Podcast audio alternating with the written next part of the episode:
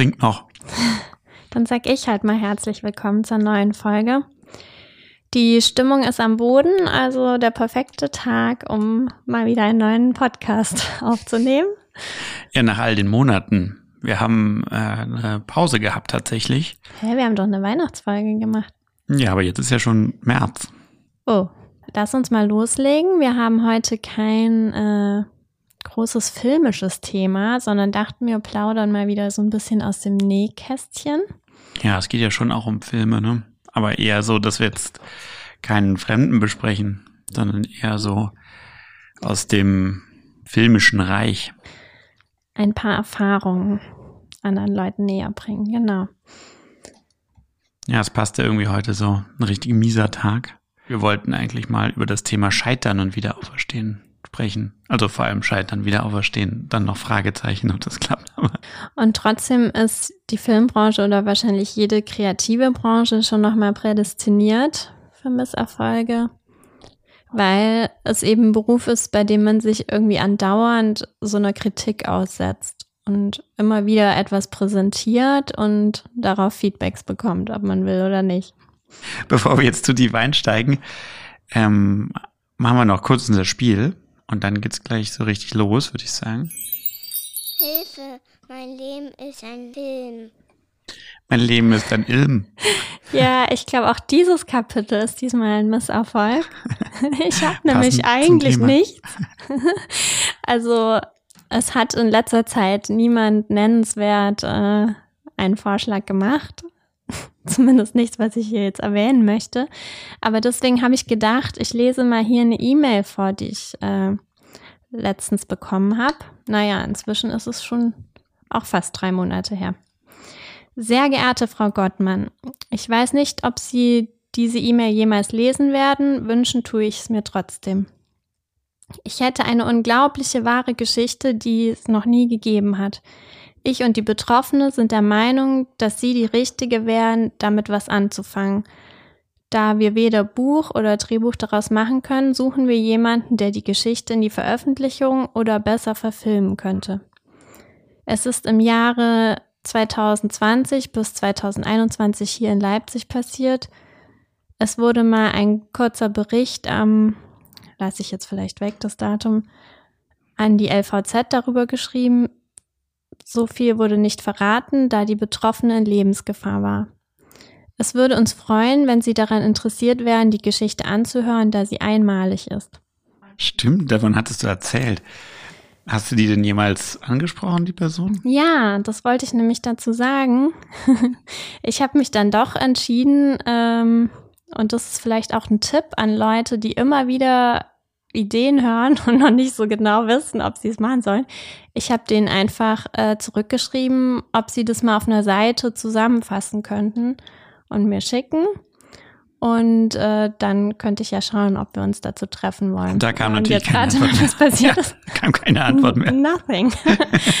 Also, ja. wenn eure Onkels, Tanten, andere euch immer wieder irgendwas erzählen, sagt einfach, schreib's mal bitte auf. Eine Seite, dann möchtet ihr nie wieder was davon hören.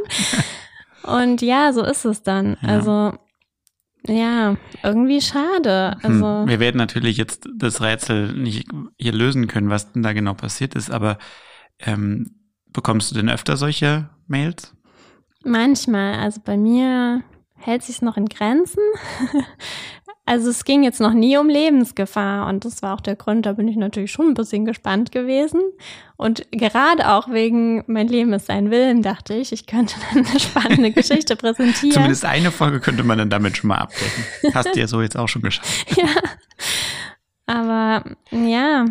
Ja, also ich bekomme manchmal auch solche Anfragen, nicht so super oft. Ich glaube, als Drehbuchautorin bist du dann noch ähm, eher im Fokus.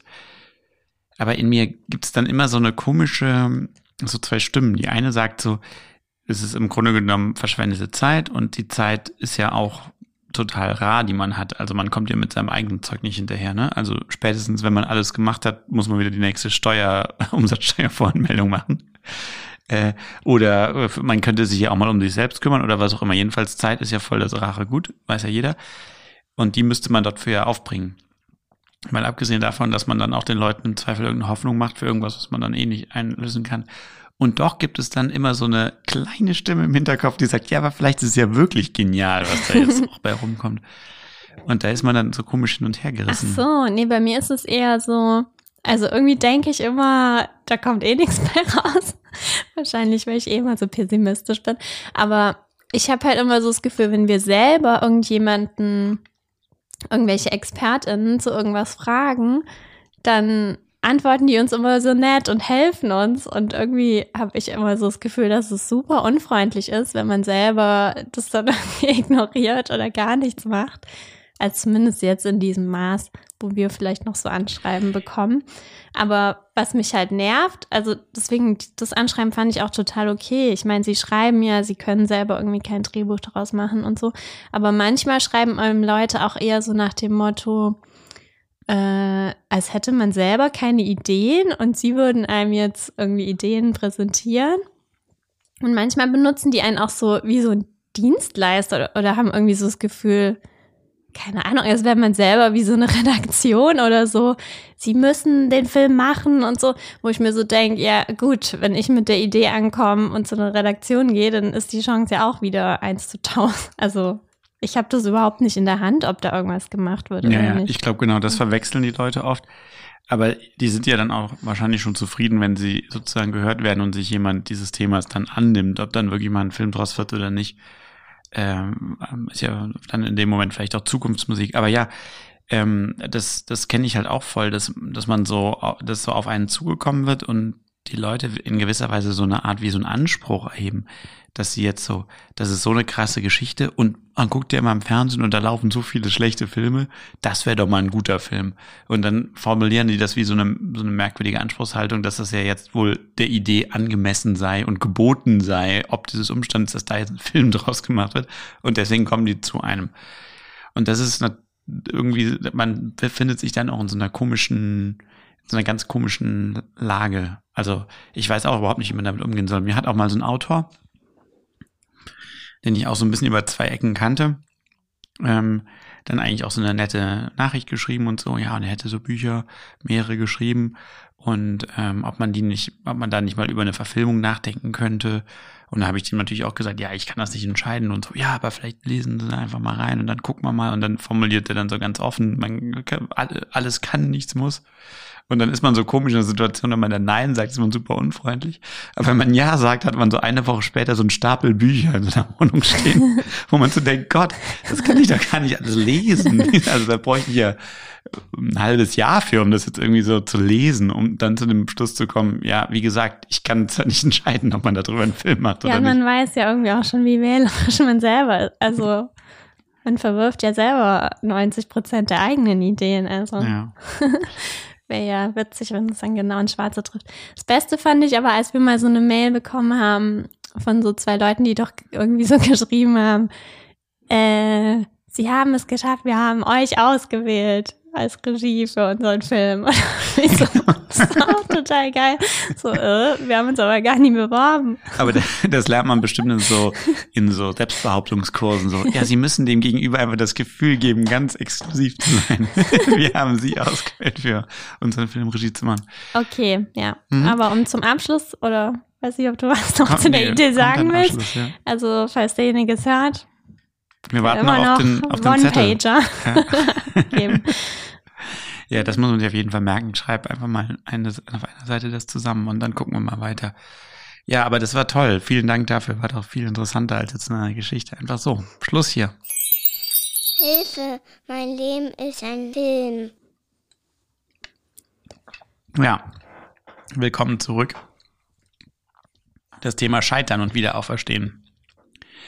Und äh, zum sozusagen als kleines Entree, um die Energien fließen zu lassen, spielen wir was vor. Und wir sagen erst danach, was es ist. Ich spiele es auch nicht komplett vor, weil es dauert fünf Bitte Minuten nicht. 13. Bitte nicht. Aber den Anfang. Kennen Sie das? Wenn Sie sich im Kino einen Film ansehen? Sie fiebern mit fremden Menschen mit, die versuchen, den Tod zu entgehen. Sie sitzen vor der Leinwand und hoffen, dass Erfundene, ausgedachte Figuren nicht untergehen. Aber selber Selber gehen Sie, Mutter. Wollen Sie sich Marilyn nicht ansehen?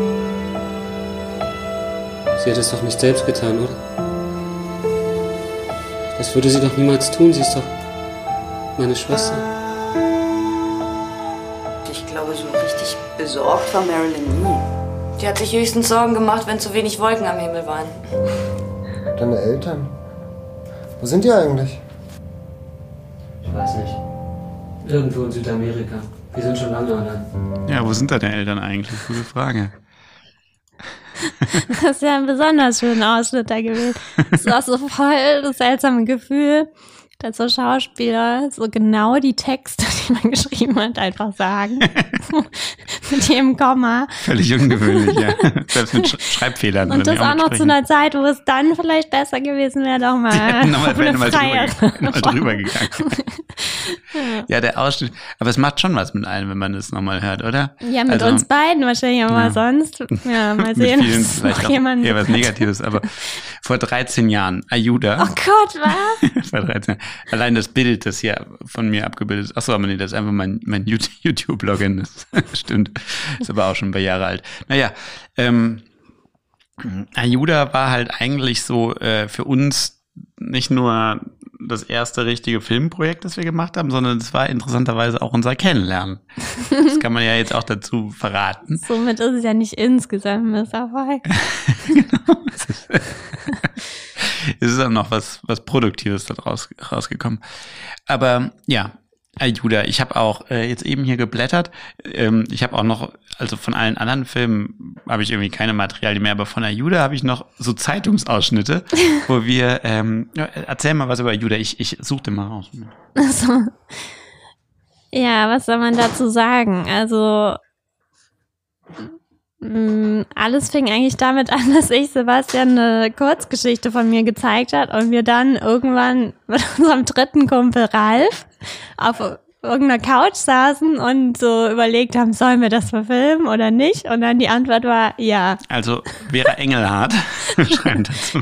Wahnwitzig klingt das Projekt, dem zwei Kölner Studenten zu großen Teilen die vergangenen drei Jahre ihres Lebens gewidmet haben, einem Kinofilm von 100 Minuten Länge in professionellem Format eigenständig zu produzieren, ohne über das sonst übliche Budget von etwa einer Million Euro zu verfügen, mag manchmal, puh, das hat es lang, mag manchmal mancher schlicht als Ding der Unmöglichkeit bezeichnet. Doch mit dem Spielfilm Ayuda strafen Nadine Gottmann und Sebastian Hilger. Vera war, glaub auch noch neu bei der Zeitung. Ähm, sie strafen alle Zweifler Lügen. Seit November ist ihr Mystery-Krimi im Kasten und zeigt, was mit Motivation und einer großen Portion Begeisterung möglich ist. Yeah. Vom 19. Juni 2010 in der Köl was ist das, Kölnische Rundschau, glaube ich. Ne? Ach so. Ja, ich kann mich an das Gespräch noch erinnern, weil der Engelhardt war wirklich, glaube die Praktikantin da. Aber vielleicht ist sie ja mittlerweile aufgestiegen. Naja, also genau, ein Film, den wir gemacht haben. Und man muss halt dazu sagen, also wir haben wirklich drei Jahre, ich glaube, stimmt gar nicht. Also das war irgendwie, glaube noch viel länger. Ne? Also wir haben da wirklich eigentlich unser gesamtes Studium naja. in Köln dran gearbeitet. Ja, aber es war schon hauptsächlich drei Jahre. 2005 bis 2007 oder so. Ja, okay, weiß Na ich gut, jetzt auch nicht so genau. Whatever, aber wir waren halt komplett in so einem Wahn. Ja, wir hatten auch, unser Leben bestand auch aus nichts anderem, weil wir eigentlich, äh, unser Studium haben wir nur noch so nebenbei gemacht. Wir hatten, Zum Glück war es voll einfach. Ja, wir haben trotzdem ja. immer eine Eins gehabt. Ja, weil wir ja auch so schlau waren ähm, und haben wirklich über Jahre nichts anderes gemacht und wir hatten eigentlich auch keine Ahnung und kein Geld und haben dann tatsächlich irgendwann in 2007 oder 2006 dann 30 Tage oder sowas gedreht. Mit komplett einer Crew aus Freunden, Verwandten, ein paar professionelle Filmschaffende waren dabei, aber auch so Jünglinge hauptsächlich. Und ähm, eigentlich meinem kompletten Heimatdorf, die irgendwie auch alle möglichen Funktionen dort übernommen haben und haben in so einem verlassenen Gebäudekomplex dann, äh, ich weiß gar nicht, ob es 30 Tage waren oder vielleicht waren es nur 25, da diesen Film gedreht, ja. Und äh, es war halt wirklich super interessant, weil wir hatten an den ersten Tagen gar keine Ahnung und am Ende hatten wir schon 25 Tage Ein bisschen Ahnung. ja. Ich erinnere mich nur an den ersten Drehtag hat Sebi so wie ein Hauptdarsteller so einen Stift zehnmal aufmachen lassen. Alles gut, ja. Und hat ihm dazu die ganze Zeit Regieanweisungen gegeben, noch ein bisschen energischer, ja, noch ein bisschen nachdenklicher. Man hat auch nur den Stift gesehen. Das war, das war ein Close-up auf den Stift. Hat, ich glaube, zwei Stunden gedauert, die, die Szene. Aber ja, egal, die Anekdoten können, könnten ja stundenlang weitergehen. Es geht ja hier ums Scheitern ja, heute. Ja, genau irgendwie hat man, während man diesen Film erstellt hat, die ganze Zeit halt so gedacht, wir müssen es eigentlich nur schaffen, ihn fertig zu kriegen. Und wenn wir ihn dann zeigen, dann werden endlich alle sehen, dass wir recht hatten und dass wir einfach genial sind. und ja. Äh, das ist nicht passiert. also fertig bekommen haben wir ihn, ja. Ja, ja also es war auch so eigenartig, weil man irgendwie so, man ist halt so groß geworden, finde ich, mit so Filmen, die man halt aus Hollywood kannte. Ne? Also zum Beispiel weiß ich noch, dass ich damals haben wir doch dann das erste Mal, wie hieß denn dieser Hugh McGregor, Naomi Watts Film, äh, Stay, den haben wir dann damals geguckt. Und dann fand man den das voll toll und dann hat man so gedacht, so, boah, krass, irgendwie so einen Film will man irgendwie auch machen.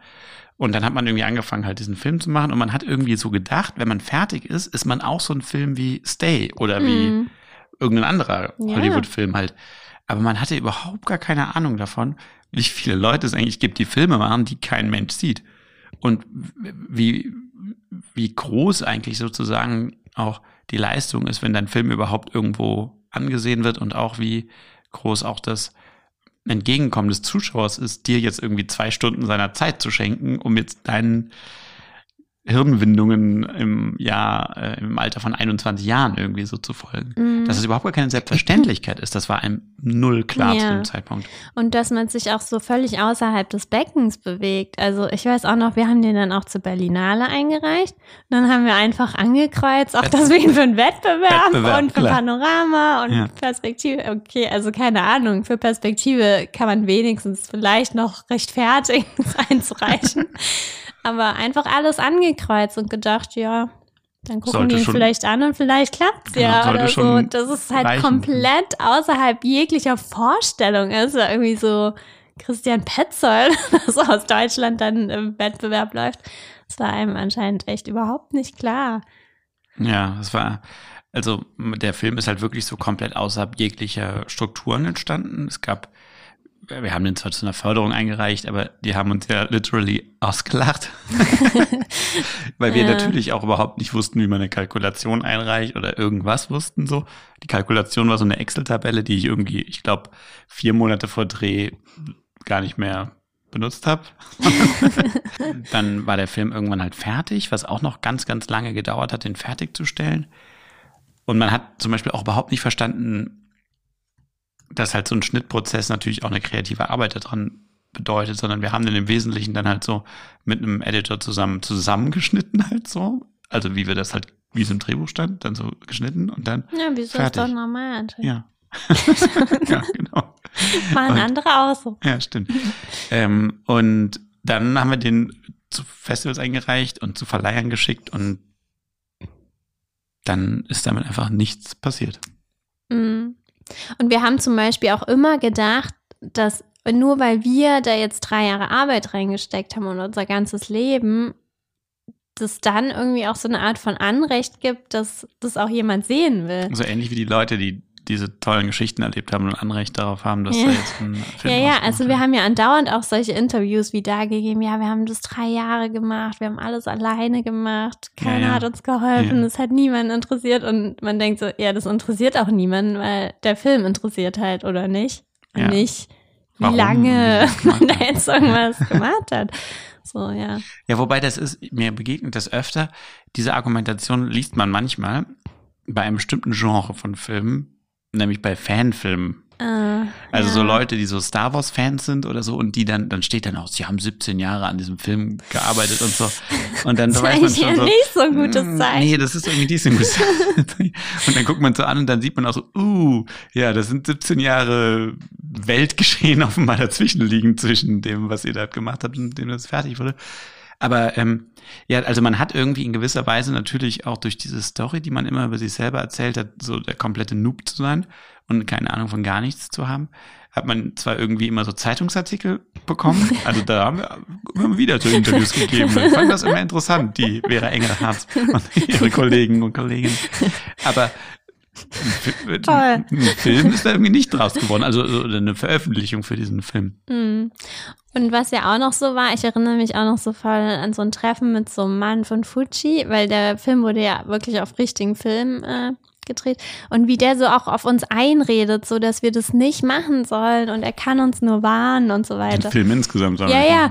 Und ich finde, das ist halt auch so eine typische Situation aus unserem Leben, dass immer, wenn wir was machen, dann kommt noch so ein Warner und versucht uns so komplett davon abzuhalten. Irgendwie so, ja, entwürdigende Situationen, die äh, immer mal wieder so auftauchen. Hm. Keine Ahnung. Stimmt, ja. ja. Aber insgesamt, also ja, weiß ich nicht, ob du jetzt noch von deiner Krise erzählen willst, aber. Ja, zumindest kurz. Ja. Es geht ja um Scheitern und um Wiederauferstehen.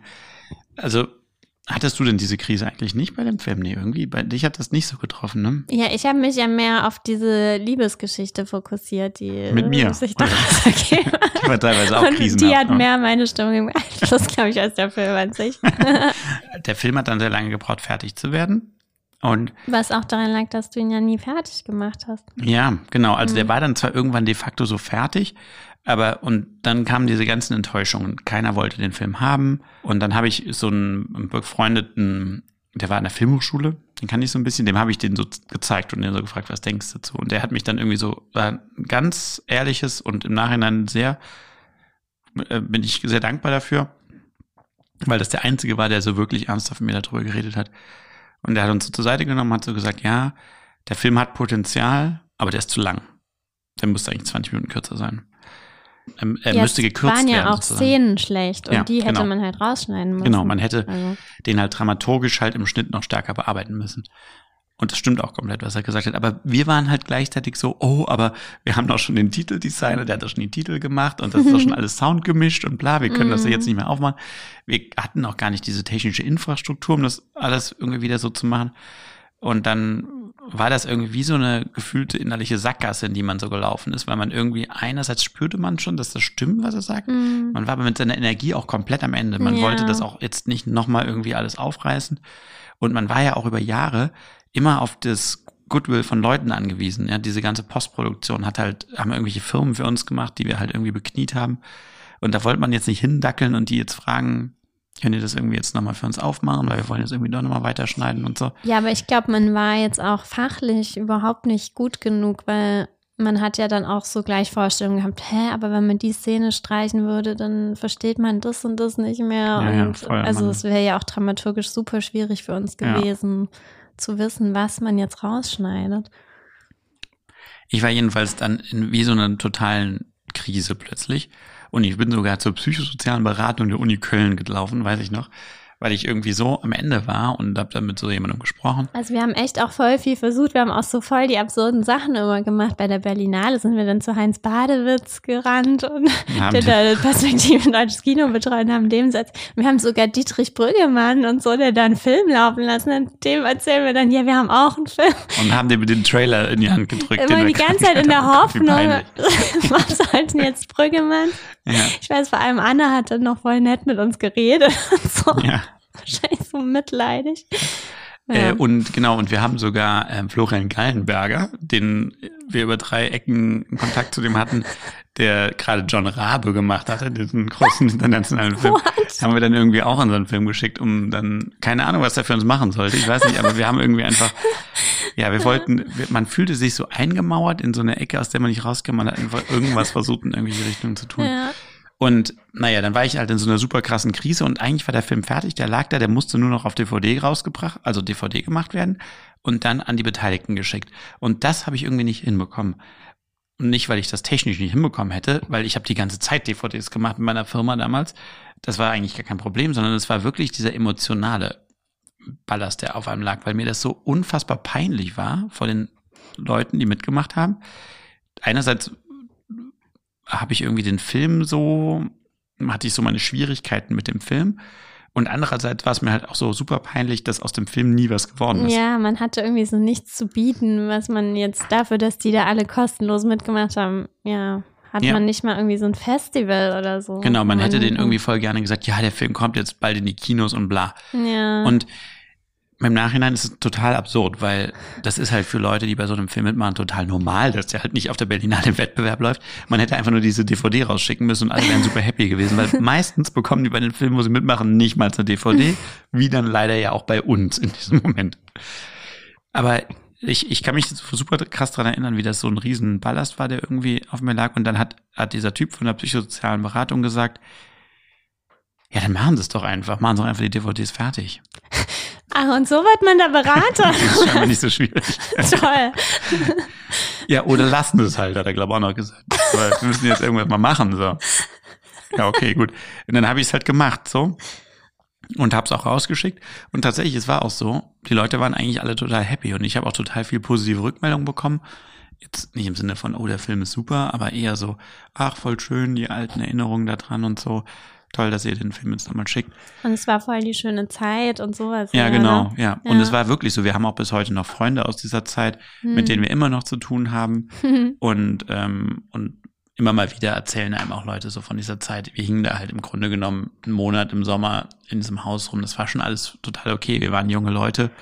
Und ähm, das hat jetzt niemand dort bereut oder dabei gewesen zu sein, glaube ich. Aber uns war Fast niemand. fast niemand. Genau, uns war es halt irgendwie super peinlich, einfach die ganze Zeit. Naja, und ich ja, glaube. man war das halt auch nicht gewöhnt, weil für die Produktion des Films hat man das irgendwie mit seinem Charme und seiner Hartnäckigkeit halt immer geschafft, Leute zu überzeugen. Und dann, als der Film fertig war und man halt versucht hat, auf die Gleichstrategie Dietrich Brüggemann anzulabern, dann passierte halt nichts. So. Genau, weil der Film halt ein solches halt noch nicht überzeugend genug war. Ja, Und ich glaube, was man auch selber überhaupt nicht gewohnt war, und da hat man jetzt mittlerweile ja viel mehr Erfahrung mit, das ist auch total normal, dass man seinen Film nicht super findet, wenn er fertig ist. Es gibt eigentlich immer bei seinem, wenn man fertig ist, Sachen, bei denen man sagt, die sind besser geworden, die sind nicht so gut geworden. Äh, da wurde mir halt reingequatscht, da konnte ich selber nicht entscheiden. Da ging es nicht anders, da habe ich es bis zuletzt versucht, aber haben wir es irgendwie nicht hinbekommen.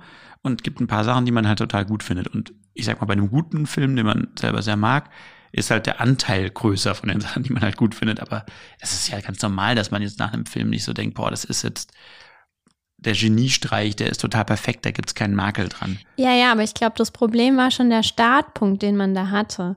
Und deswegen finde ich, ist Ayuda, jetzt haben wir auch so lange darüber geredet, aber ist für unsere berufliche Laufbahn schon sehr einschneidend, weil man einfach wirklich danach ein anderer Mensch war, weil diese Hybris oder was so peinlich ist, ist ja, wie man an die Sache daran gegangen ist und wie tief man halt danach gefallen ist, weil wir haben ja wirklich immer so gedacht, ah ja, P.T. Anderson hat Magnolia auch mit 25 gemacht, wir sind jetzt 23. Wir sind noch jünger als P.T. also Anderson, also sind wir noch Können besser. wir es vielleicht auch schaffen oder so?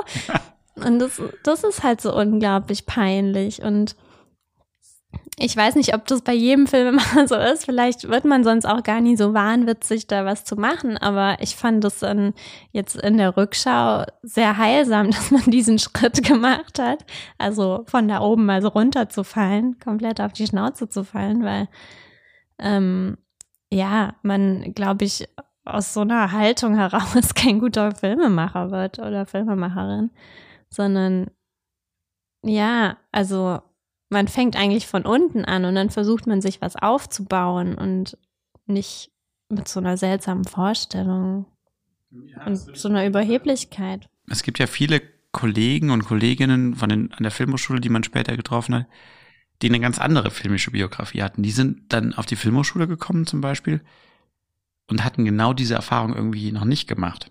Die hatten vielleicht, die haben auch irgendwelche Filme, vielleicht ein, zwei Filmchen vorher gemacht, die aber dann irgendwie durch irgendwelche, weil die irgendwie vielleicht auch besser waren, die Filme, weiß ich genau, weil sie auch vielleicht ein bisschen mehr Glück hatten, sind die dann damit auf ein, zwei Festivals gelaufen. Mit ihrem ersten Filmchen, das sie halt irgendwie gemacht haben. Und dann sind sie irgendwie, hatten sie nochmal Glück oder waren nochmal gut und waren dann plötzlich in der Filmhochschule und studierten mit einem. Und man hat selber aber gemerkt, dass man mit denen eigentlich überhaupt nicht tauschen will, weil man so dachte, den, den, also man hat diesen, den Absturz, den man selber erlebt hat, der wird wahrscheinlich bei denen auch noch irgendwann kommen. Und den hat man selber wenigstens irgendwie schon mal erlebt, deswegen weiß man, dass der irgendwie dazugehört, während die noch so ganz. Man selber hat es wenigstens schon hinter sich. Ja, genau, die waren irgendwie so unbefleckt und liegen da so rum und dachten so, ja, man macht halt so Filme und so und waren dann so in dieser Filmeschule und mit so großen Kameras und so coolen Kameraleuten und so und machten da so die Sachen und waren so ganz unbelastet, während man selber halt die ganze Zeit schon mit so einem mit so einem komischen, mit so einem Sack auf dem Rücken irgendwie rumlief, bei dem man nur so dachte, so, oh Gott, zum Glück ist alles ist richtig schwierig, aber es ist zum Glück besser als damals bei Ayuda und irgendwie war man dadurch irgendwie schon so in gewisser Weise so geheilt. Ja, zumindest ist man nie mit so einer dicken Hose rumgelaufen und hat schon immer versucht, sich, glaube ich, zu reflektieren, weil ich glaube, das Schlimmste wäre gewesen, halt wieder in so einer komplett verblendeten Situation zu sein und dann in so einer peinlichen Situation wieder aufzuwachen in der Realität. Ja, du hast ja eben gesagt, ne, Leben, also das Besondere an diesem Filmemacherberuf ist ja irgendwie schon auch so dieses Leben in einem Beruf, der so krass von einer ständigen Bewertung geprägt ist. Also, wenn man jetzt einen anderen normalen Beruf macht, klar, man hat auch mit Bewertung zu tun, ja. Wenn du Schreiner bist, dann kommt äh, vielleicht auch der Schreinermeister und sagt so, ja, wie hast du denn das hier gemacht und so. Aber, also, dass du eigentlich permanent bei jedem einzelnen Schritt, den du machst, damit zu tun hast, wie andere Leute das jetzt finden, wo es gleichzeitig aber überhaupt gar keine äh, offiziellen Richtlinien dafür gibt, was eigentlich gut ist und was nicht gut ist und was funktioniert, was nicht funktioniert, sondern es ist total, es ist ja nicht mal das Geschmack vom, nur vom Geschmack abhängig, sondern so irgendwie so komisch von so einem merkwürdigen Hörensagen auch viel abhängig ist. Ne? Also zum Beispiel, wenn man doch so, wenn man jetzt mit so Redakteuren zu tun hat oder so, da hat man ja auch das Gefühl, das ist eigentlich nicht der Geschmack, den die dir sagen, sondern ist so das, was so als Common Sense in diesen Redakteursstuben halt so geraunt wird oder so, mhm. ja. Also da wird halt geraunt, der Film muss halt innerhalb der ersten Minuten anfangen, sonst schaltet der Zuschauer ab oder irgendwie sowas, ne? Und gleichzeitig weiß man aber irgendwie, weil man irgendwie schon tausend Filme gesehen hat, so, ja, das mag sein, dass es irgendwie bei vielen Filmen zutrifft, aber bei vielen irgendwie auch nicht. Ja, es gibt voll viele Filme, die super gut sind, die tausend Preise haben und super viel an der Kinokasse eingespielt haben, die eben genau nicht so funktionieren. Mit so, mit diesen komischen Glaubenssätzen die ganze Zeit konfrontiert zu sein und das die ganze Zeit auf seine eigene Arbeit so komisch runtergespiegelt zu bekommen, das finde ich super anstrengend. Kennst du das Gefühl mhm. oder, oder den Gedanken? Ja, ja, also es ist ja eine ständige Auseinandersetzung. Also man muss, man kriegt die ganze Zeit Kritik, übrigens auch wirklich, also Positives wirklich vielleicht zu 5% und 95% negative Kritik. Also ja, ja, alles, was wir nicht benennen, ist ja automatisch positiv gemeint. es wird ja, immer ja, so, am Anfang danke. wird irgendwie so ein Satz genannt. Ja, ja, äh, insgesamt habe hab ich gern, gern gelesen. gelesen. und äh, also jetzt kommen meine sieben Seiten Anmerkungen, in Klammern, alles negativ. Und übrigens, das wäre auch mein Tipp, das zu machen, weil es ist halt so, wenn man nur Negatives hört, dann schaltet man irgendwann auch ab und nimmt das Ganze auch nicht mehr so ernst, weil man irgendwie denkt, es kann halt nun mal nicht sein, dass alles schlecht ist. Und in dem Moment, wo Leute halt wirklich auf einzelne positive Aspekte eingehen, wird das Ganze halt voll glaubwürdig. Aber gut, es scheint sehr schwer zu sein. Ähm, ja, also man will irgendwie nicht so jemand sein, der nur so sein eigenes Ding macht und so blind in irgendeine Richtung rennt.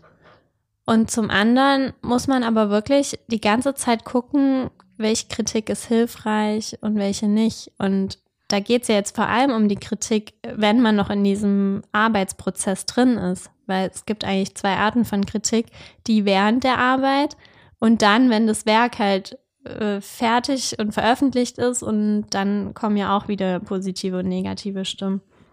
Ja, und genau, das, das ist super unterschiedlich, weil die haben einen ganz anderen Zweck. Ich sag mal, wenn dir später jemand zu deinem Film sagt, war nicht so toll, ist ja dein gutes Recht, fand er halt dann vielleicht nicht so toll.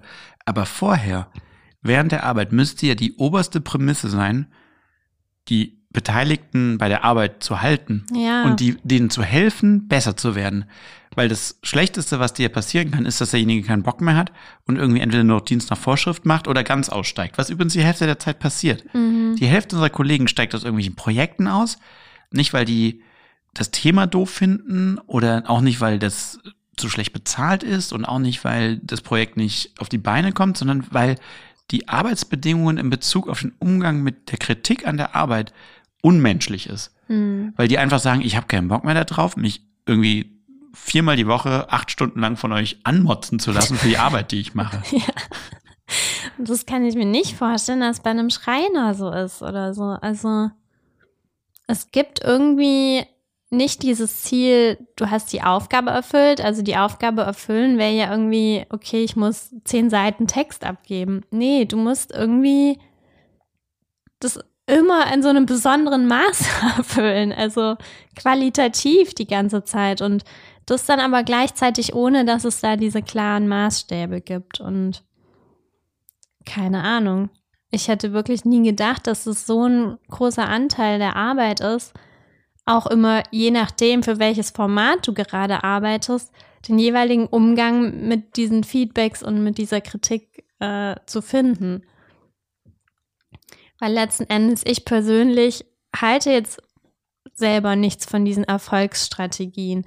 Da haben die Sender haben ihre eigenen Erfolgsstrategien, die Streamer haben ihre eigenen Erfolgsstrategien, das Kino hat die eigenen Erfolgsstrategien. Ich finde es aber super schlimm und widerspricht für mich einem künstlerischen Prozess, so schematisch auf äh, also diese Produkte zu schauen. Also ja, Produkte sagt Produkte schon alles. Halt, ja. Es sind halt Produkte, genau, aber wenn man selber versucht, sozusagen, okay, wie will ich diese Geschichte am besten erzählen? Und dann kommt jemand und versucht es halt in dieses Format zu pressen, wie er jede Geschichte erzählen will, dann ja, wirkt es absurd. Ja, man bekommt als Kreativer ja dann oft den Vorwurf gemacht, ja, du willst ja einfach nur deinen eigenen Kopf durchsetzen, weil du so ein Künstlertyp halt bist, irgendwie mit so einem Bild vor Augen von irgendwie so einem Künstler, der so allein in so einem Atelier und dann da seine Leinwand irgendwie mit so Blut bespritzt und danach das toll findet. Das ist ja nicht mal so. Also wir sind ja eigentlich erstmal von unserer Grundaufstellung so relativ mainstreamig schon. Also wir machen ja überhaupt gar nicht so super spezielle, arthausige Sachen. Und dann ist es wirklich ja auch so, dass wir auch versuchen, das zu bedienen, was die uns halt sagen. Und trotzdem ist es so, dass es man die ganze Zeit so das Gefühl hat, also ich habe ja aufgeschrieben, dass man, also das ist so voll das bestimmende Lebensgefühl in meiner Arbeit. Und es ist irgendwie voll schlimm, dass man das irgendwie so sagen muss. Aber dass man eigentlich das permanente Gefühl hat, gegen einen Strom zu schwimmen.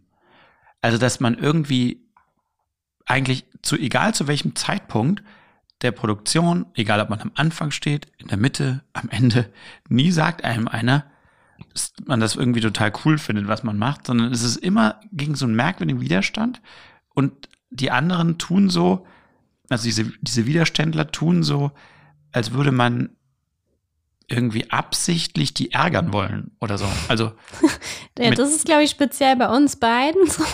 Ich weiß nicht, ob das jeder so empfindet. Das würde mich mal sehr interessieren, ob das anderen mhm. Filmemachern eigentlich auch so geht, dass man eigentlich nie das Gefühl hat, so, ich sag mal, willkommen zu sein oder so. Also wenn ich, wenn ich also das nicht gut genug ist, das Gefühl haben, glaube ich, äh, viele.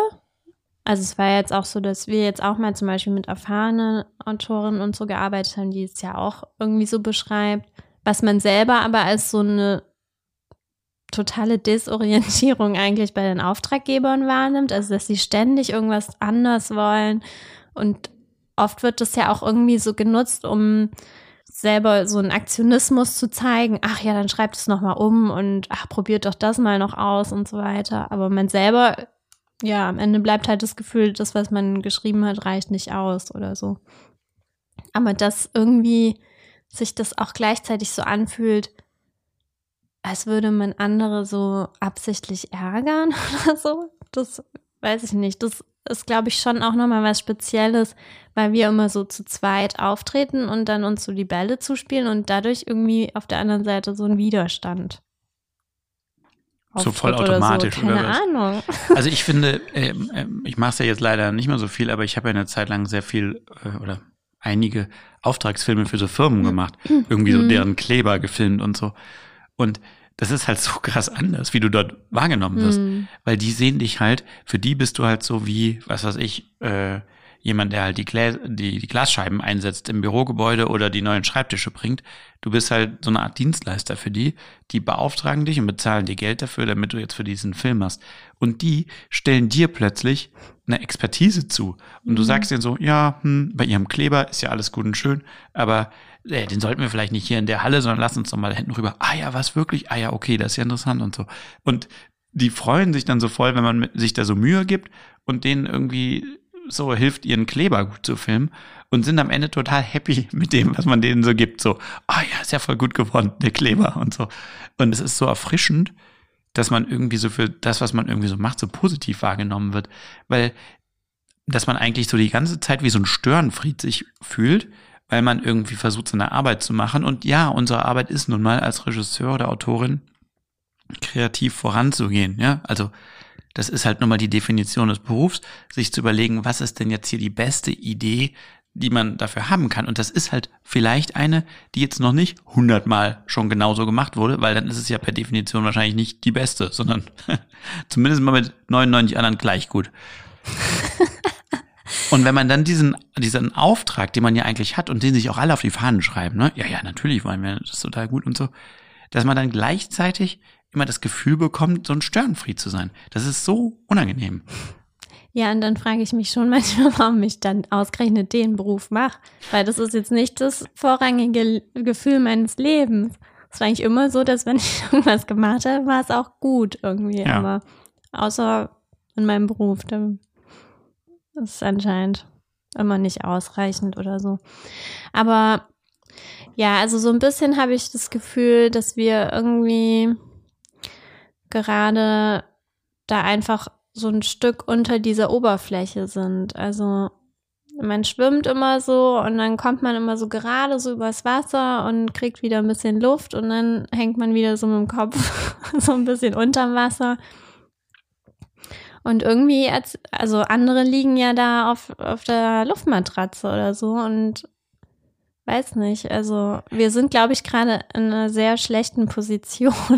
man versucht in so einem Becken zu schwimmen, wo irgendwie, ja, man nicht so ganz ernst ja, genommen wird. Also das ist, das habe ich ja auch aufgeschrieben, dass irgendwie wir auch in so einem Bereich tätig sind und das, glaube ich, ist bei anderen Berufen übrigens ähnlich. Aber es ist trotzdem super nervig, dass irgendwie die Machtposition halt total großen Einfluss auf deine Credibility hat und nicht nur deine Leistung.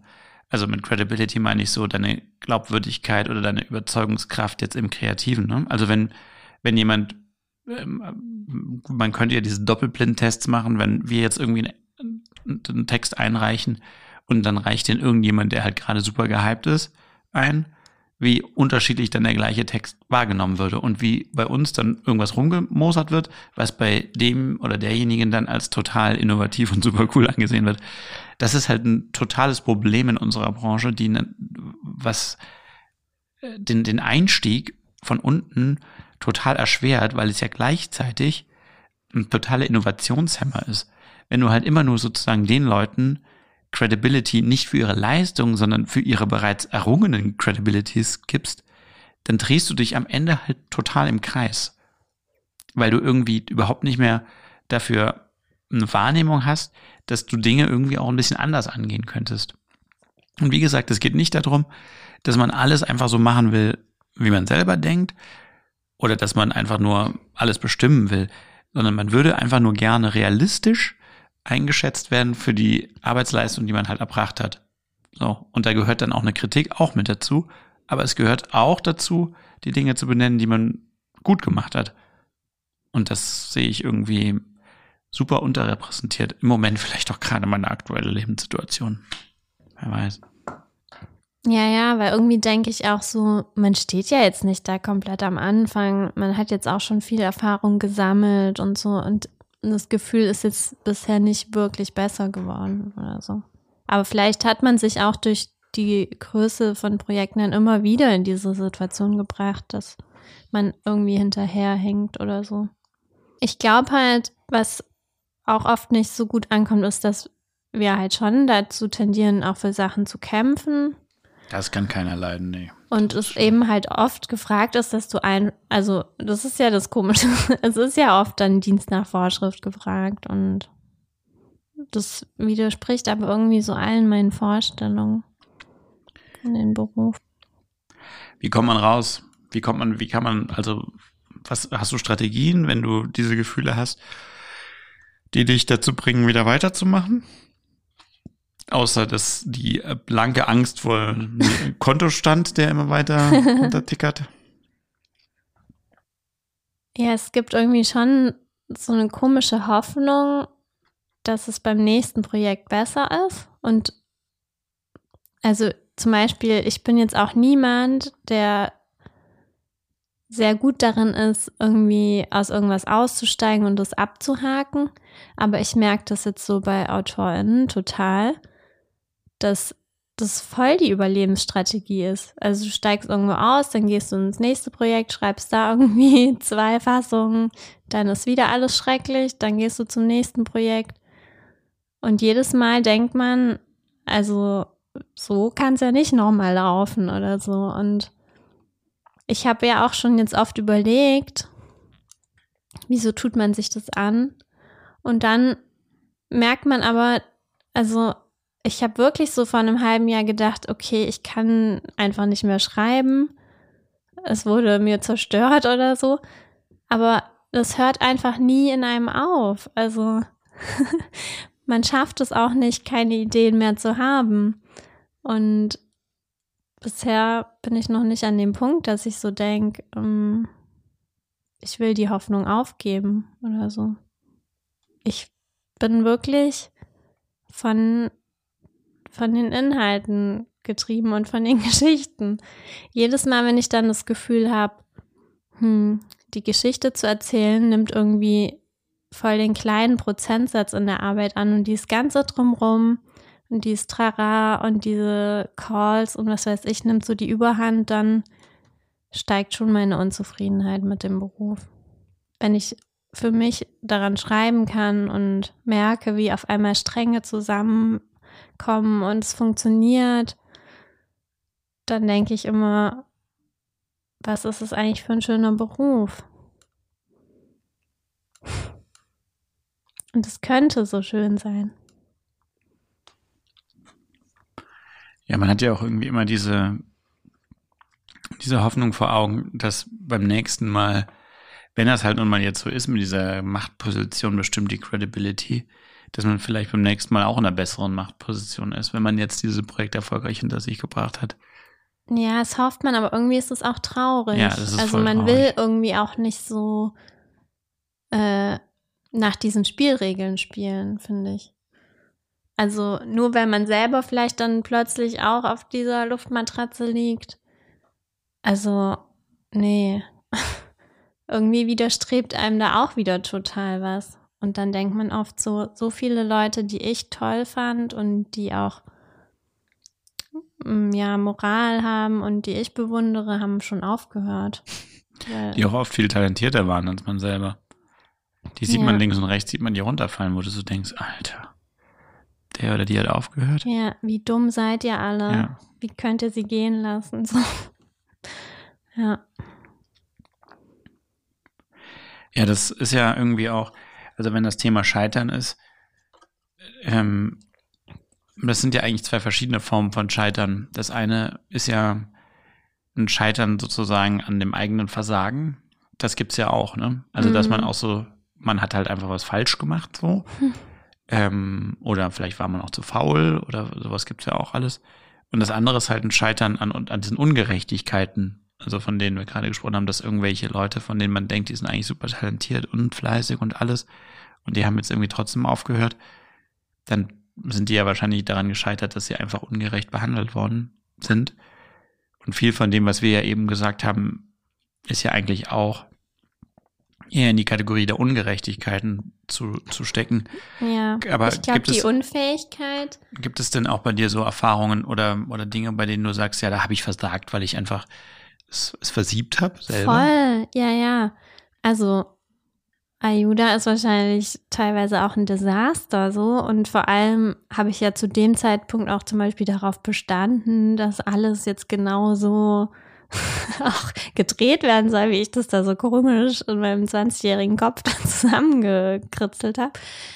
Aber das ist ja auch voll der Lernprozess. Also jetzt erwarte ich ja von mir überhaupt nicht mehr, da ein perfektes Werk hinzulegen, sondern ich habe ja verstanden, dass das Ganze ein Weg ist. Also mit jedem Film, den man gemacht hat, hat man sich normalerweise schon verbessert. Und das Ganze ist ein Prozess. Also man lernt aus, voll die Floskel, aber man lernt ja aus den Fehlern total. Also ähm, ja, man muss da einfach, also ich fand es immer voll gut, die Idee zu sagen, ich möchte eine eigene Handschrift entwickeln in der Branche und es ist eher traurig, dass es so wenig Chancen gibt und ja, dass man irgendwie nicht weiter daran arbeiten kann oder es so schwierig ist, diese Handschrift zum Beispiel zu entwickeln.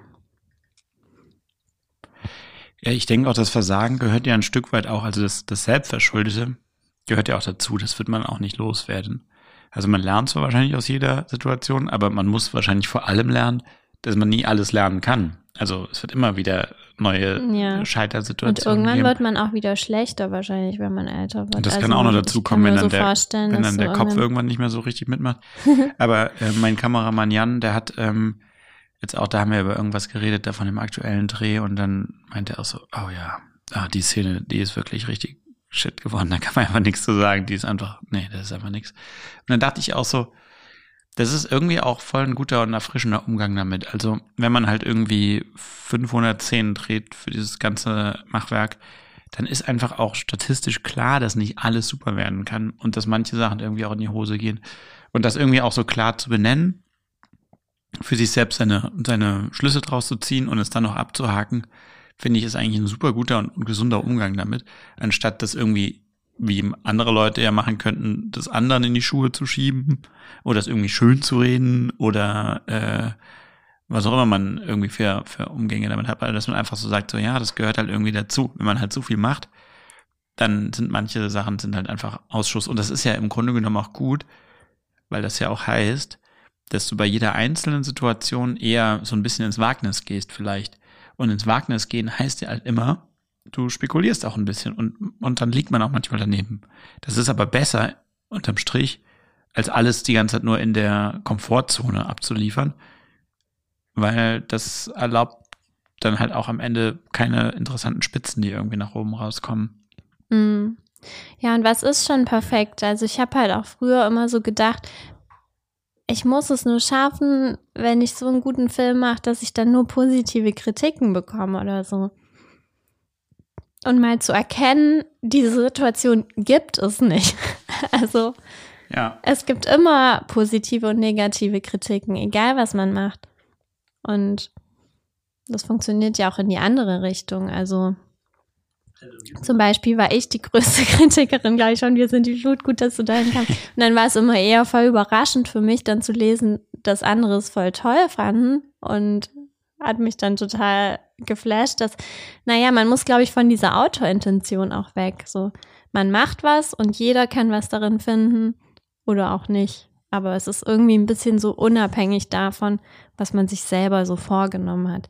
Ich glaube, man selber kann halt nur gucken, zu versuchen, es so zu machen, dass es einem selber gefällt, weil man irgendwie dafür dann stehen muss oder so. Und das ist halt sehr schwer, wenn man was macht, hinter dem man gar nicht steht. Also deswegen finde ich das auch so schwierig mit diesem Dienst nach Vorschrift, weil dann stehst du am Ende da und denkst dir so, mm, also ist irgendwie was anderes, als wenn man was nicht hinbekommen hat, finde ich, weil dann kannst du immer sagen, ja, ich habe versucht, ich wollte das und das sagen, aber irgendwie ist es nicht so rübergekommen.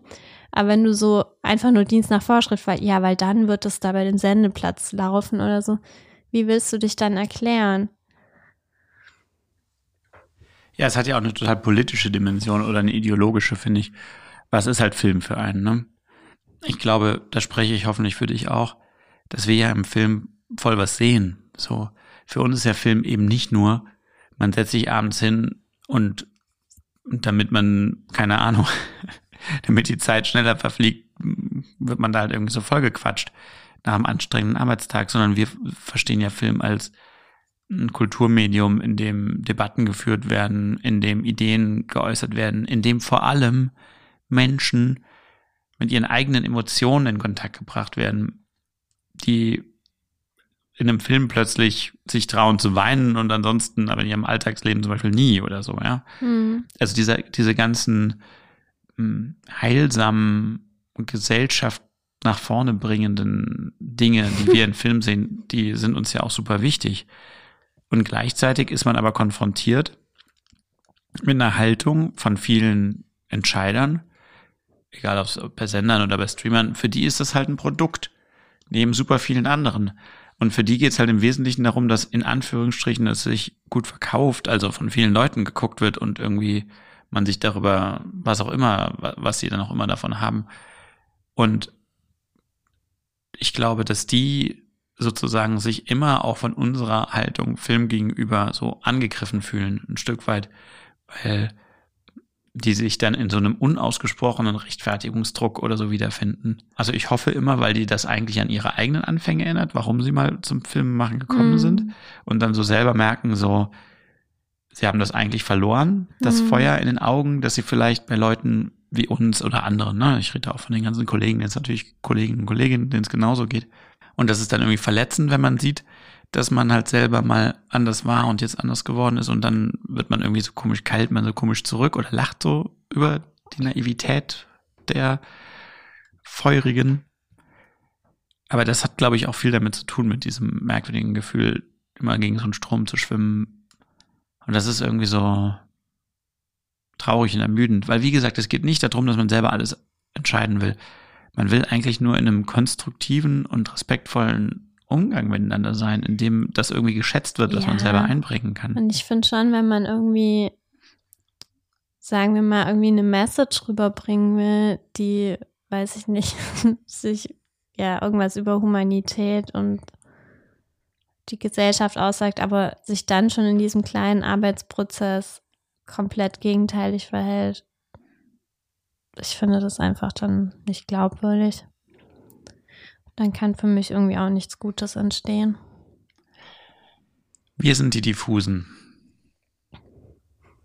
Also das ist eine Kritik, die habe ich mal abfotografiert 2016 oder was zu unserem Diplomfilm Wir sind die Flut und ich weiß gar nicht, ob du sie je gelesen nee, hast. Nee, ich habe mich damals ja. wirklich vor allen negativen Kritiken irgendwie versteckt. Ich überspringe einen Teil, äh, aber es fängt damit an. Tief einatmen. Zuerst der Plot.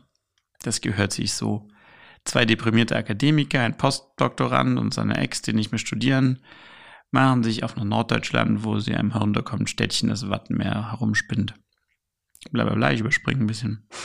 Warum meine Atemübung zu Beginn? Man merkt es mir vielleicht noch an, aber ich war geneigt, meinen Frust trotz Welpenschutz über diesen Abschlussfilm von Sebastian Hilger in den Wort gegossenen Spott, Verriss und Zynismus zu ersaufen. Mehr als geneigt, die Redaktion hat unter meinem Schimpftiraden gelitten. Meine Wut fokussierte sich dabei immer mehr auf den Regisseur. Er hatte alle Möglichkeiten. Talentierte Schauspieler, eine fähige Drehbuchautorin, Nadine. Sogar als Lebenspartnerin, oh, schau an. Ähm. Und einen Kamerachef, der mit seinen Bildern noch viel rettet. Sowie massig transzendente Kulissen und Wattschlamm, Greenscreen, besser geht's nicht, alles da, aber nein. Ich schaute mir im Netz alle Interviews von dem Mann an, wollte wissen, was denn schief ging, hörte sein Generation Y Erklärungsversuch des Plots, innere Lehre und der Ausbildung, Watt gleich Lehre, ja, ja, verstanden, geschenkt. Lag es am Ende an einem Regisseur, Drehbuchautorin, Skriptdisput oder hat die Abschlussfeier der Diplomanten oder die Schlammeinöde dort oben die Wahrnehmung für eine, für eine tragende Geschichte und rettende Postproduktion geraubt? Bitte lasst es das Watt sein weiß nicht genau, was der letzte Satz sagen soll. Wir sind die Diffusen, eine äh, Filmkritik in so einem Heftchen hier von Daniel Focke von 2016. Ja. Also äh, in gewisser Weise kann man auch jetzt darüber so ein bisschen lachen, ne? aber es gibt natürlich auch Kritiken, über die man irgendwie nicht so lacht. Aber was macht das mit dir, wenn du das so hörst? Macht das noch irgendwas? Oder? naja, ich glaube immer so Kritiken, die halt so selber so geschrieben sind, als wollen sie jetzt selber wiederum irgendwie so ein literarisches Werk sein, die, finde ich, kann man eigentlich immer so voll gut ausblenden. Also mich trifft es immer viel krasser, wenn dann irgendwie so eine sachliche Kritik kommt und die dann auch so voll den wunden Punkt gefunden hat oder so. Also die Kritik ist ja jetzt echt ein bisschen lächerlich, weil die so persönlich da irgendwas am Rumsuchen ist. Ich habe jetzt auch den Punkt nicht so ganz verstanden. Also. Vielleicht war der in dem Teil, den ich übersprungen habe. Aber ähm, ja. ja. gut, das ist jetzt auch nochmal eine besonders merkwürdige Kritik, weil die auch so eigentlich sich nur so in, in, im Schimpfen ergibt und äh, dabei so schlau klingen oder so wortgewandt klingen will. Aber wenn man so ganz generell, also ich kann mich zum Beispiel noch erinnern, Ähm, da lief der Wesen die Flut, ist auf der Berlinale angenommen worden, was für uns so das größte, der größte Erfolg damals war und eigentlich auch bis heute. Und wir einfach super stolz waren. Und ähm, ich fuhr dann abends von, ich glaube, es war sogar das Grading oder irgendwie Titelabnahme. Es war, hatte irgendwas mit dem Film zu tun. Ich fuhr so mit dem Auto, so mit so hochroten Backen über die Autobahn zurück nach Ludwigsburg von Berlin und hörte dann plötzlich im Radio im Deutschlandfunk, meinem Lieblingssender, so Filmbesprechungen von der Berlinale. Und dann kam plötzlich so, wir sind die Flut. Und es waren so so ein Ausschnitt aus so einem Filmzettel. Moment mal, wieso bist du noch im Grading, während der schon auf der Berlinale läuft? Also, das ist, weil die irgendwie schon so eine Presse vor so. irgendwas, ich weiß nicht genau, das war schon so eine Presse. Vielleicht hatten sie dann nur über das Grading gemeckert. Genau, das war noch nicht fertig. Ja. Ähm, und es waren so, so Ausschnitte aus unserem eigenen Film zu hören im Radio, also ich gerade über die Autobahn fuhr, voll der merkwürdige Medienereignis Flash im Kopf. Und dann sagte der Sprecher so, das hat sich leider voll eingebrannt, wir sind die Flut, bla bla, und dann sagt er ein bisschen was zum Plot und dann so, ein ambitiöses Projekt leider misslungen. da schoss der Blitz so durch das Fahrzeugdach, durch den faradayischen Käfig hindurch. Ah. Und wenn da jemand schreibt, dass ihm das gefallen hat, dann freut einen das wirklich richtig krass. Ja. Und wenn einer darüber so abledert, ist man wirklich traurig. Immer noch. Weiß nicht. Ja, ich finde, man versucht halt immer, wenn negative Kritik kommt, zu sagen, ja, Kritik ist nicht so wichtig, aber wenn man was Positives hat, merkt man halt, dass sie einem doch, doch wichtig ist. aber ich finde, ähm, also ich habe dir doch letztens auch mal noch so Kritiken von so ähm, Zuschauern geschickt, die ich zufällig, jetzt weiß ich auch nicht mal darauf gestoßen bin.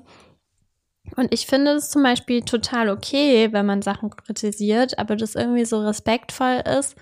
Und bei den Kritiken war es ja auch so, die waren so ganz gemischt. Also die haben auch ähm, Dinge daran anerkannt und andere halt kritisiert, aber halt auf so eine faire Art und Weise. Und dann finde ich das auch total in Ordnung. Also wenn man jetzt nur auf dieses Lob aus ist, darum geht es ja, also daraus lernt man ja auch nichts. Ja. Also der, ähm, ich denke auch immer so ein Film wie Wir sind die Flut, da kam ja dann irgendwann, wir waren da beim, ich kann mich auch noch gut erinnern, äh, beim Sommerfest hier beim MDM und dann rief plötzlich der Producer an äh, oder schrieb mir eine Nachricht und schickte so ein Foto von Facebook und da war es halt so ein Bild von jemand, von einer Frau aus Italien, die gerade aus dem Tätowierstudio kam und sich, wir sind die Flut auf den Unterarm tätowieren hat lassen. Auf Deutsch, eine Italienerin. und der hat irgendwie so, der, der Producer ist halt voll ausgeflippt und so mit so, ah, wie krass und so. Der hat ihr dann, glaube ich, auch irgendwie noch ein Präsent geschickt, irgendwie DVD oder so. Mhm. Und das hat mir natürlich irgendwie so viel bedeutet und ich glaube, gerade bei so einem Film wie Wir sind die Flut ist es am Ende auch total in Ordnung. Es gibt halt einfach ist ein Menschen auf der Welt, der das auf seinen Arm tätowiert hat. Und die hatte dann auch so geschrieben, ja, irgendwie, die hat den Film bei einem Festival gesehen und sie war irgendwie in einer total schwierigen Situation und ähm, in einer, so einer Krise und dann ging es danach ein bisschen besser, als sie den Film gesehen hat und fühlte sich irgendwie wie wieder also die Krise war jetzt, glaube ich, nicht gelöst. Aber es hat ihr irgendwie was gesagt, so in dem Moment. Du klingst jetzt gleich schon wie Frank Schätzing. Ich habe Leben gerettet, aber. aber es ist nicht so schlimm, nicht so wichtig für mich. Genau, das ist normal. nee, aber finde ich total, genau. Also man sieht ja dann immer das Negative, aber ich glaube, wir haben auch das Glück, es ist schon so, dass die Sachen, die wir machen, glaube ich, so ein bisschen halt polarisieren oder so und man kriegt wirklich dafür auch immer besonders gutes Feedback auch von einzelnen Personen. Es war ja bei den Festivals auch immer so. Da sind dann immer so zwei, drei Leute, die dann so super begeistert waren, kamen an. Die anderen sind so komplett schimpfend dann abgehauen. Ja, genau. so ist das. Also lesen wir zum Abschluss noch eine bessere Kritik vor von einem von uns geschätzten Filmkritiker, Rüdiger Suchsland. Ich lese nur den letzten Abschnitt vor, um das wieder auszugleichen, was wir eben hatten. Ne? Wir sind die Flut handelt von Eskapismus und dem Verlust der Kindheit. Endlich einmal echtes Kino, keine, kein erweitertes Fernsehen, bei dem Hilgers Inszenierung durch das gute Drehbuch, eine fabelhafte Kamera und einfach nur grandiose Musik unterstützt wird. Ein Film, der Motive des Wissenschaftsthrillers mit märchenhaften Bildern verbindet, die vom Romantiker Caspar David Friedrich stammen könnten, oder vom Filmgenie Stanley Kubrick. Wow. Ein Film, bei dem man das Staunen wieder lernen kann. Mhm. Ja, also klar, natürlich geht so ein Lob runter, ne? ist ja logisch, Logo. Aber das ist zum Beispiel schon wieder dann auch over the top. Ja, also, also mit, mit Stanley Kubrick will ich mich jetzt auch nicht verglichen sehen. Aber ich finde zum Beispiel so einen Satz wie ein Film, bei dem man das Staunen lernen kann, finde ich total gut. Mhm. Weil das ist halt wirklich, ich finde auch, das passt auch zu dem Film, weil der Film ist auch nicht perfekt, das wissen wir mhm. selber auch. Heute würde man auch einige Sachen vielleicht auch anders machen. Aber der ist halt trotzdem die ganze Zeit so voll echt zu sich selber. Und der versucht halt einfach so die ganze Zeit so voll ein guter Film zu sein. So, und das spürt man dem irgendwie so an und dabei schießt er halt mal so ein bisschen in die eine Richtung, mal so ein bisschen in die andere Richtung ab. Das hat man einfach damals nicht besser gekonnt, sage ich mal. Und für mich ist es eine größere Niederlage zu sagen, okay, jetzt habe ich ein Werk, man hätte es eigentlich besser gekonnt, aber die äußeren Umstände haben es nicht ergeben. Ja. Das fühlt sich mehr wie eine Niederlage an. Ja. Aber auch gerade dann, das sind wir wieder bei dem anderen Thema durch Ungerechtigkeit. Das ist ja vielleicht auch das Traurige dann daran, aus denen kann man auch so wenig lernen. Ne? Hm. Also man kann halt höchstens lernen, wie kann man ja, sich beim man nächsten Mal. Dass man nicht so naiv ist genau, oder sowas. Oder einen besseren Anwalt oder irgendwie, irgendwie sowas, ne? Oder ja. äh, wieso, wieso hat man da irgendwie nicht früher irgendwie geschaltet und irgendwie. Ja, und Preis das ist ja auch die Frage, man denkt so, okay, man sollte selber nicht so ehrlich sein oder so. Aber dann denkt man so, hä, aber dann passe ich mich da ja wieder so einer Branche an, die halt teilweise total unmenschlich ist. Und das will ich nicht. Das wäre auch schade. Und deswegen, ah, ich wollte nämlich noch was Schönes, was mir geschrieben wurde. Gleich zum Schluss nämlich vor. Jetzt blättern wir hier alle noch in den. äh, in den das ist ja heute wirklich eine sehr emotionale Frage. Ähm. Den hast du scheinbar immer griffbereit, diesen Brief dort jederzeit eine Handtasche. Denn Qualität, Güte, Wahrhaftigkeit und Loyalität siebt Schlechtes aus, hinterlässt nur Gutes und zieht nur Gutes an. Ich bin mir sicher und wünsche dir, dass genau diese Menschen dich nur erreichen. Ja, also ich glaube, dass man im Verlauf seines Berufslebens einfach die Leute findet, die zu einem passen und mit denen man dann halt auch so viel mehr erreichen kann, als wenn man so das Gefühl hat, man kämpft die ganze Zeit gegen so jemanden an. ja. Das wäre so meine Hoffnung, dass man, genau, dass man sich treu bleibt und die, die es auch zu schätzen wissen, sich finden. Und was ich auch total toll daran finde, ist, ich meine, es gibt ja jemanden, der hat dir diesen Brief geschrieben, als du am Boden warst. Hm. Also jemand hat sozusagen selber den Stift in die Hand genommen. Und ähm, wenn wir jetzt am Anfang drüber gesprochen haben, wie kann man denn eigentlich wieder auferstehen, wenn man am Boden ist, ja, wenn man gescheitert ist, oft hat es mit sowas zu tun. Ne? Mhm. Ne? Oft hat es mit der Nachricht zu tun, dass du siehst, jemand hat sich das auf den Arm tätowiert. Oft hat es mit dem Brief zu tun, den man bekommt. Und das ist ja vielleicht auch ein tolles Learning, das man für sich selbst mitnehmen kann. Weil man braucht halt auch die Leute, die diese Briefe schreiben. Mhm. Also wenn man selber sieht, dass einem irgendwie etwas was bedeutet, was jemand anderes gemacht hat. Wenn man, es muss ja nicht nur ein Film sein, es kann auch beim Schreiner diese Eckbank sein, aber dass man das auch diesen Leuten irgendwie zum Ausdruck bringt, weil vielleicht ist derjenige gerade auch total am Boden und will eigentlich einen Schreinerberuf an den Nagel hängen, aber wenn ihm jetzt noch an den, an den Nagel, aber wenn ihm jetzt jemand sagt, dass er das so toll gemacht hat, dann ist das vielleicht genau diese Situation wie das, die Tätowierung oder der Brief hier. Also, das ist ja was, was wo wir auch am Anfang mit eingestiegen sind, ne, mit dem Feedback und so. Man darf sich da, man sollte sich da irgendwie nicht zu schade sein, finde ich, wenn einem irgendwie was gefällt, das den Leuten dann irgendwie auch irgendwie mitzuteilen. Man macht die Welt eigentlich nur besser damit.